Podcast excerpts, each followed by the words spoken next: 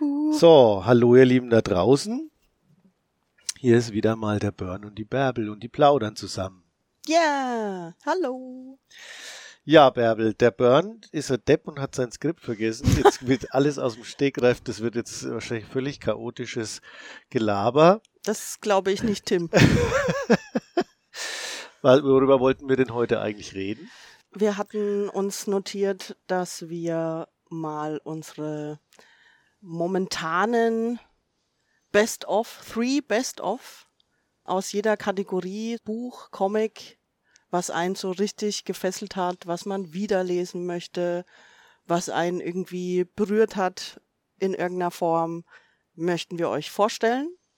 Ja, das letzte Mal, zu dem Zeitpunkt, wo wir hier sitzen, ist es ja noch gar nicht ausgestrahlt. Geht es um deine Favoriten. Und diesmal soll es wegen meine Favoriten gehen. Da hatte ich ja schon befürchtet, dass die meisten Leute das eh schon wissen, die hier zuhören, weil ich es ihnen schon hundertmal aufs Auge gedrückt habe oder halt immer wieder erzählt habe. Deswegen habe ich versucht, heute ja teilweise was anderes rauszusuchen. Ja, das ist ja immer so ein fluktuativer Prozess mit dem, was man gerade am liebsten mag. Ne? Man entdeckt dann was Altes wieder und auf einmal rückt das wieder ganz, ganz vor. Man sagt, Mensch, wie geil war das denn? Oder ähm, man entdeckt was ganz Neues. Das ist dann eine Weile auch echt, oh, Wahnsinn. Und nach fünf Jahren ist das wieder schlecht gealtert oder sowas. Ne? Also diese Rangliste, wenn man mal so viel gelesen hat wie wir, ist, ist echt wahnsinnig schwer zu erstellen, finde ich. Deswegen ist mein Ansatzpunkt jetzt einfach mal der gewesen, was hast du denn am öftesten wieder gelesen? Oder mhm. was nimmst du immer wieder her und liest immer wieder? Und da komme ich natürlich, ich nenne das jetzt mal den Rang 3. Mhm. Da komme ich jetzt mal wieder auf den guten alten Timon Struppi.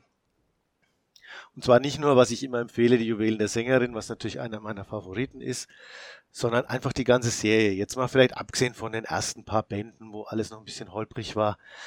Dieses geniale Storytelling und diese detaillierten Zeichnungen, die Hergé auch ja mit Originalschauplätzen hinterlegt hat, für die er da extra hingereist ist und wo er recherchiert hat und die genau abgezeichnet hat und solche Sachen. Also alles solche Feinheiten, die da drin stecken. Und ja, einfach ein total witziges, unspannendes Storytelling. Geniale, zeitlose Figuren, die er erfunden hat und dann auch immer so eine humorige Randkomponente noch, also ein Running Gag, der sich durch einen Band zieht oder ja, allein diese Flüche vom Captain Haddock, die ja von sprachlicher äh, Genialität sind, ja, wie Ikonoklasten und sowas, wie er die Leute dann beschimpft, ja. Also da ist so viel, so viel drinnen, was eben auch wegbereitend war, ähnlich wie bei deinem Herr der Ringe, ja. Also das ist einfach ein Grundwerk der Comickunst an sich, ist ja auch als Linie Claire dann bekannt geworden, als Stilform sogar bekannt geworden und dann auch für zahllose ja, Nachahmer. Es waren Schüler, die dann diesen Stil übernommen haben, wegweisend gewesen. Ja. Noch eine wichtige Komponente ist, es ist auch schon sehr, sehr alt und trotzdem, ja, neulich haben wir über die, die Juwelen der Sänger gesprochen, dann haben da von den Samstagsjungs zwei sich einfach komplett die ganze Tim und Struppi-Reihe gekauft erstmal nur einen ausprobiert und dann nach und nach gekauft, weil selbst bei mit 40ern oder was das wieder, wieder ankam, ja, die wieder gesagt haben, Mensch, wie genial ist denn das, ja. Mhm.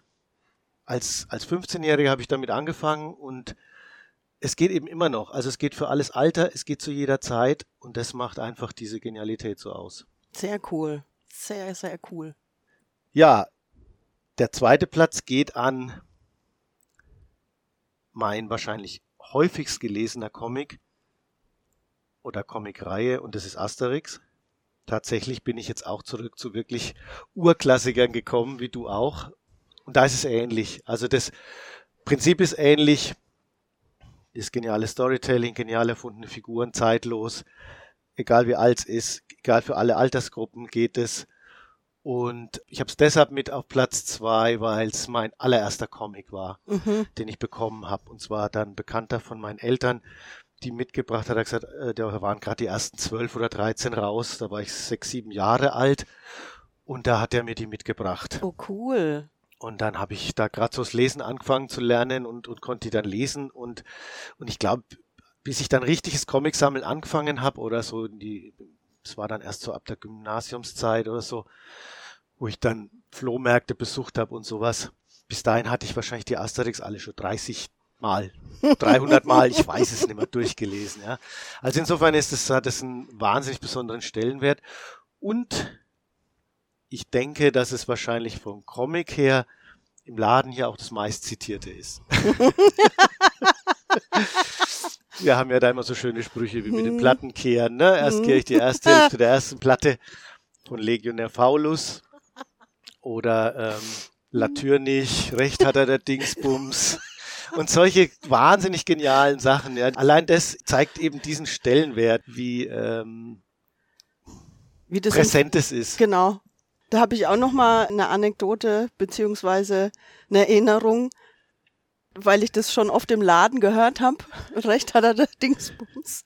Und ich dann endlich mal auf den Band gestoßen bin, aber eher durch Zufall, wo eben dann genau der Comicstrip dann da war. Ich bin in schallendes Gelächter ausgefallen, weil mich das so, das hat mich so gepackt. Ich fand es so lustig, weil man das so allgegenwärtig die ganze Zeit hat und dann liest man genau die Stelle wieder. Und äh, das ja. war einfach großartig. Ja, genau. Das war klasse, echt. Asterix ist ja auch, wie du sagst, egal welche Altersklasse, das wird ja auch immer noch weiter fortgeführt.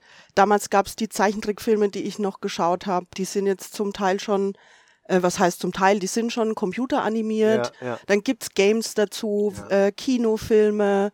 Also ja, ist auch ein gigantisches Franchise, ja wie Tim und Struppi ja auch. Ne? In, ja. in Belgien hast du ja Läden, die nur mit Tim und Struppi Sachen voll sind. Also meistens hochwertige Sachen, Teller, Tassen, Figuren, äh, oh, Klamotten, hm. sonstiges. Also komplettes Kaufhaus nur mit Tim und Struppi Sachen. So gigantisch ist da dieses Franchise. Ne? Ja, das ist krass. echt irre. Ja. Und Asterix ist es ja jetzt erst äh, nach dem Tod vom Uderso dann ähm, freigegeben worden, dass es andere auch zeichnen und schreiben dürfen und deswegen wird jetzt jedes, jedes zweite Jahr ein neuer Band veröffentlicht und die sind auch immer noch schön. Für mich nicht mehr so, weil ich die jetzt auch nicht mehr 30 Mal lese und auswendig kann. Ne? So, also deswegen äh, ist das natürlich anders. Also die, die ersten, sagen wir mal, 24 Bände, die haben eben eben diesen Stellenwert bei mir. Und mhm. äh, meine zwei Lieblinge sind da, konnte mich da nicht für einen entscheiden, habe dann den der Asterix als Legionär ausgewählt und den Asterix auf Korsika, die sind eigentlich beide, ich würde mal sagen, stehen beide auf Platz eins, weil sie auch diese wunderbaren Zitate-Schatz haben. Also beim Legionär, da gibt's auch was, was im Laden immer was ich mit dem Gerd immer verwende, das ist dieses, wie Asterix den Ruderern vorschreibt, dass sie doch schneller rudern sollen. Und dann sagt er 48er Schlag. Und dann sagen die Ruderer, das hat der kleine Gall ja auch immer schon gesagt und so, ne? Und, äh, und das machen wir im Laden, wenn es schneller gehen muss, ne? So, oh, mach mal schneller los, 48er Schlag. Und jeder weiß, was gemeint ist, ne? Mhm. Und neulich haben wir sogar, oder habe ich mit dem Dieter, einem Freund von mir, noch was Nettes entdeckt, was für Themen dann auch schon wieder in Asterix waren. Da gibt es so ein nettes Zitat vom Miraculix, nicht Miraculix, von Methusalix im Geschenk des Cäsars, wo er sagt, äh, da kommen ja Fremde ins Dorf. Und äh, dann sagt er zu seiner Frau, ich habe nichts gegen Fremde. Einige meiner besten Freunde sind Fremde. Aber diese Fremden, die sind ja nicht von hier. Und wir haben uns so beölt nochmal über diesen mhm. Spruch, ja, das ist ja auch schon 30 Jahre alt oder irgendwas Geschenk des Cäsars, mhm. ich weiß nicht mehr genau. Ne? Also, zeitlos genial schon. Ne? Naja, und am Spitzenplatz habe ich jetzt doch, habe ich jetzt doch wieder, ja, meinen guten alten Frank Miller Daredevil. Auch eines meiner ganz frühen Entdeckungen auf dem Flohmarkt. Das erste Heft damals entdeckt, da habe ich auch schon mal ein wenig drüber erzählt. Da geht es eben um diesen Run, als Frank Miller das übernommen hat. In diesem Run da hat er dann auch die, diesen Charakter Elektra erfunden, die Figur.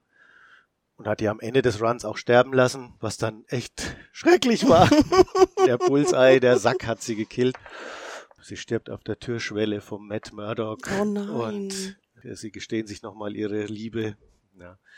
Hm.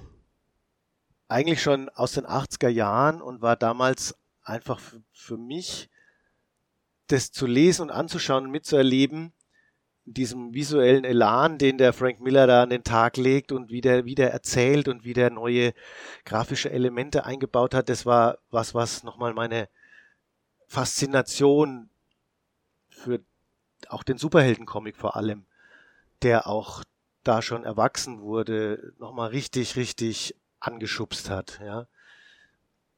Das war dann auch eine der ersten länger geführten Stories, die nicht nur ein Heftchen waren und dann war es zu Ende, sondern es ging wirklich über, ähm, ja, der Run waren, was waren das? 22, 22, 25 Hefte, sowas circa. Und mit, mit mehreren Handlungsfäden auch. Und war einfach eine krass geile Storyline und eben, was dann auch seine Frank Millers Entwicklung zeichnerisch gesehen, der hat eben dann so geniale Elemente eingebaut. Der Daredevil, der ja den Herzschlag der anderen hören kann. Und dann hat er diesen Herzschlag wie so ein Oszillograph so über diese Bilder halt weggehen lassen. Ja, so also richtig die angefangen Panels aufzubrechen, was es ja vorher überhaupt nicht gab. Ja, so dass irgendwas über die Panels weggeht und, und so. Und, oh, nice. Und da, da hast du halt nochmal gesehen, was Comic wirklich kann, nämlich auf noch mehr Ebenen erzählen als hm. nur Bild und Text und dann, sondern dass da nochmal eine Metaebene dabei ist irgendwie, ja. Habe ich mehrfach gelesen, wirklich oft. Und der Dominik hat es auch mitgenommen, weil es jetzt endlich auf Deutsch komplett erschienen ist. Uh. US ist es jetzt vor einem halben Jahr oder so komplett erschienen. Also es gibt jetzt Deutsch wie Englisch den Run komplett in einem geilen Band zu kaufen. Der Dominik hat es dann mitgenommen und auch der war total begeistert. Auch, also auch da kann man wohl sagen, zeitlos gut. Mhm. 80er Jahre und trotzdem war der total gepackt. Mhm. Das heißt, äh, ich brauch's auch. Ja, Bärbel, natürlich brauchst du das. Muss halt noch ja. überlegen, ob Deutsch oder Englisch. Ja. Aber ja, wie ähm, gesagt. hat mich jetzt auch so berührt, wie du das, wie du jetzt davon erzählt hast oder so. Das mag ich auch total. Und ja, Frank Miller ist eh eine Größe. Also muss ich haben, ne? Es kommt noch was hinzu, was, was mir das immer sehr sympathisch gemacht hat, ist, dass der Daredevil ein sehr zerbrechlicher Charakter auch ist. Das fand ich eigentlich immer schön, dass der der hat ständig Frauenprobleme, das kam mir dann auch irgendwie bekannt vor.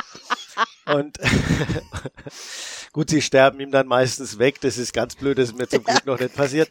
Aber ja, er ist einfach auch, war damals ja eigentlich schon Behinderter, ne? ist er blind und, und eben gehandicapt, zumindest ein Gehandicapter und hat dadurch dann auch bestimmte Probleme und ja, und, und war also für mich einfach als einfache Figur und er ist ja, er hat ja also er hat diesen Radarsinn, aber sonst hat er keine Superkräfte, ist dann einfach nur ähm, trainiert und, und, ähnlich Batman, ja, aber greifbarer. Aber greifbarer und verletzlicher. Ja. ja, und, ja. und zwar haben die Schreiberlinge auch ihn immer sehr emotional verletzlich dargestellt. Ja, so ein bisschen auch manchmal packt das nicht mehr und so.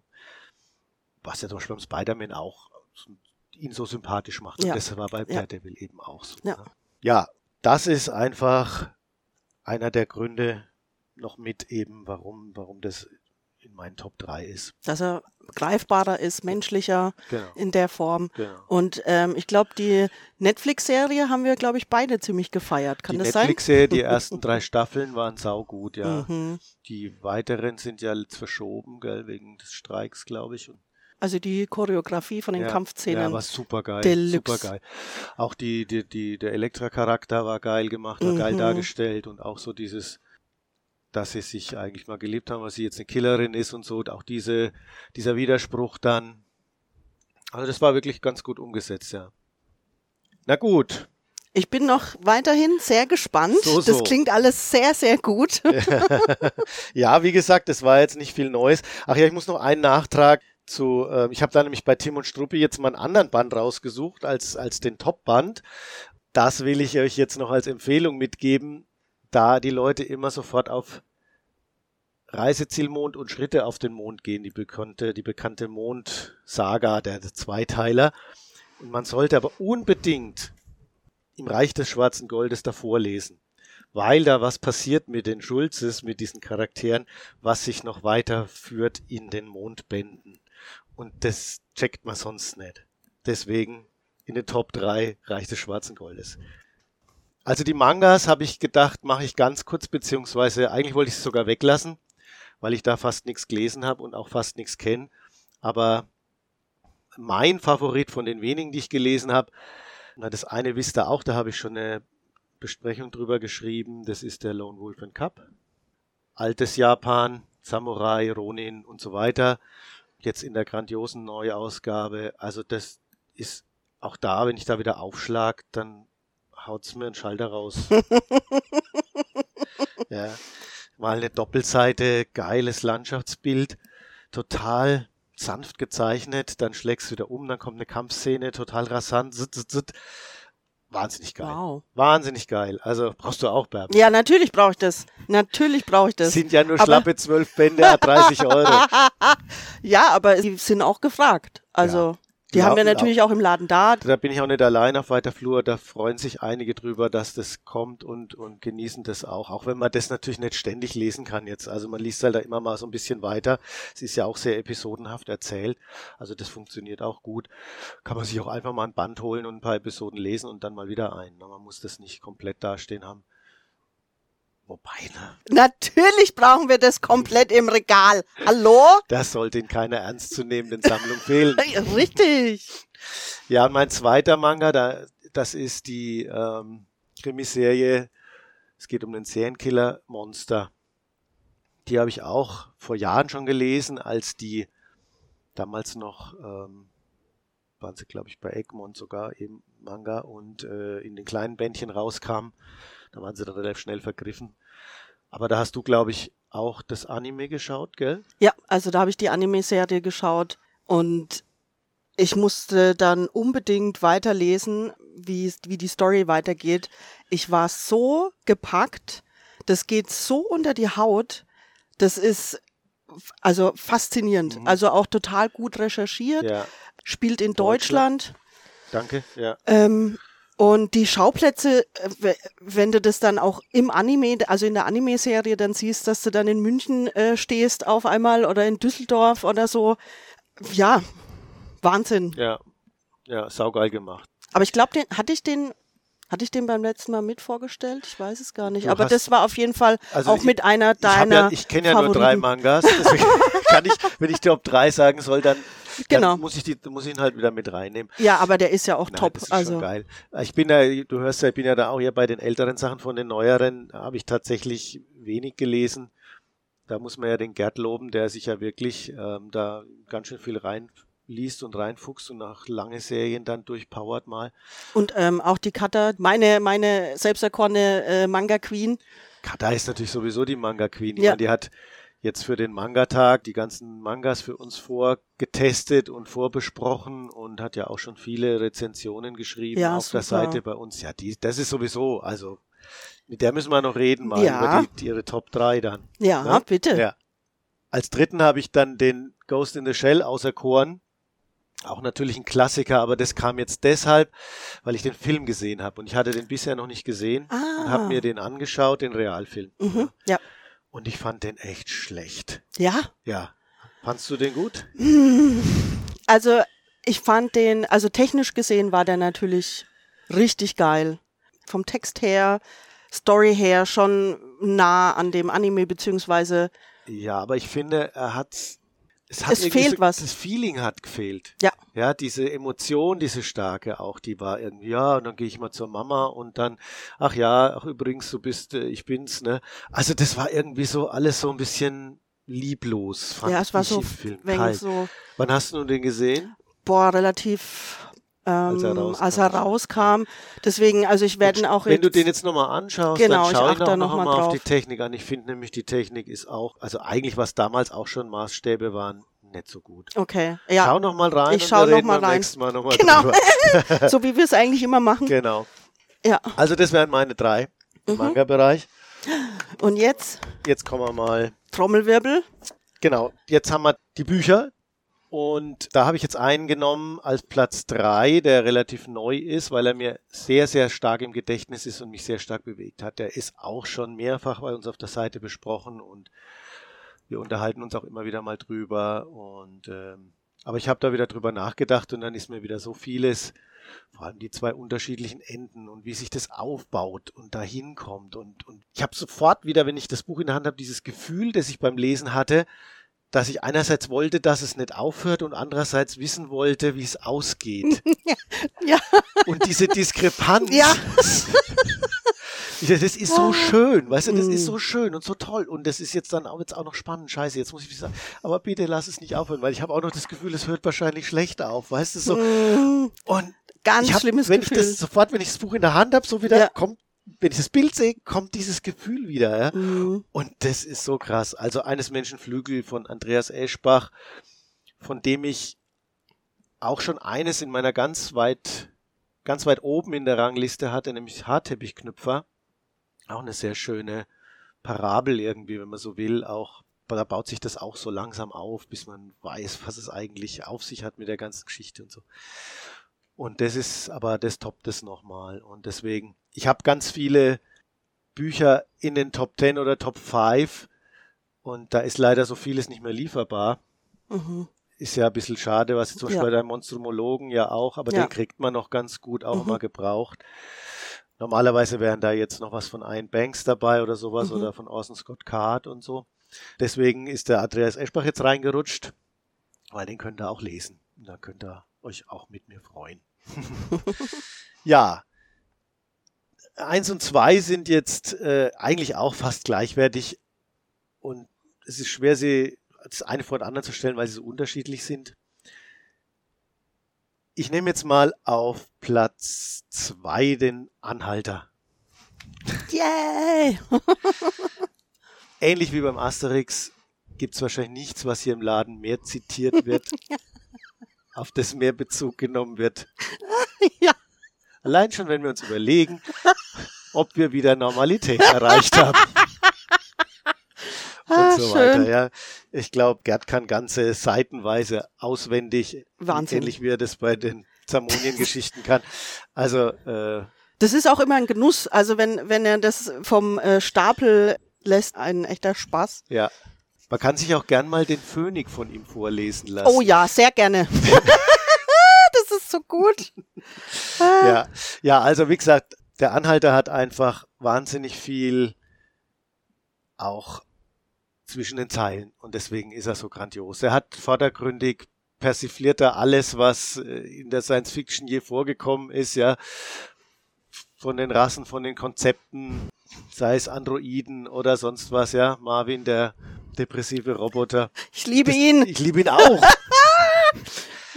Das Gehirn von der Größe eines Planeten und ich muss für euch Kaffee kochen. Und diese Geht mir Türen. ja auch immer so. Ja, genau. Geht- Ja. Genau. Also deswegen, der Anhalter, zeitlos gut, habe ich auch schon hundertmal verschenkt. Ja, geht auch für jung und alt, na, vielleicht nicht für ganz jung.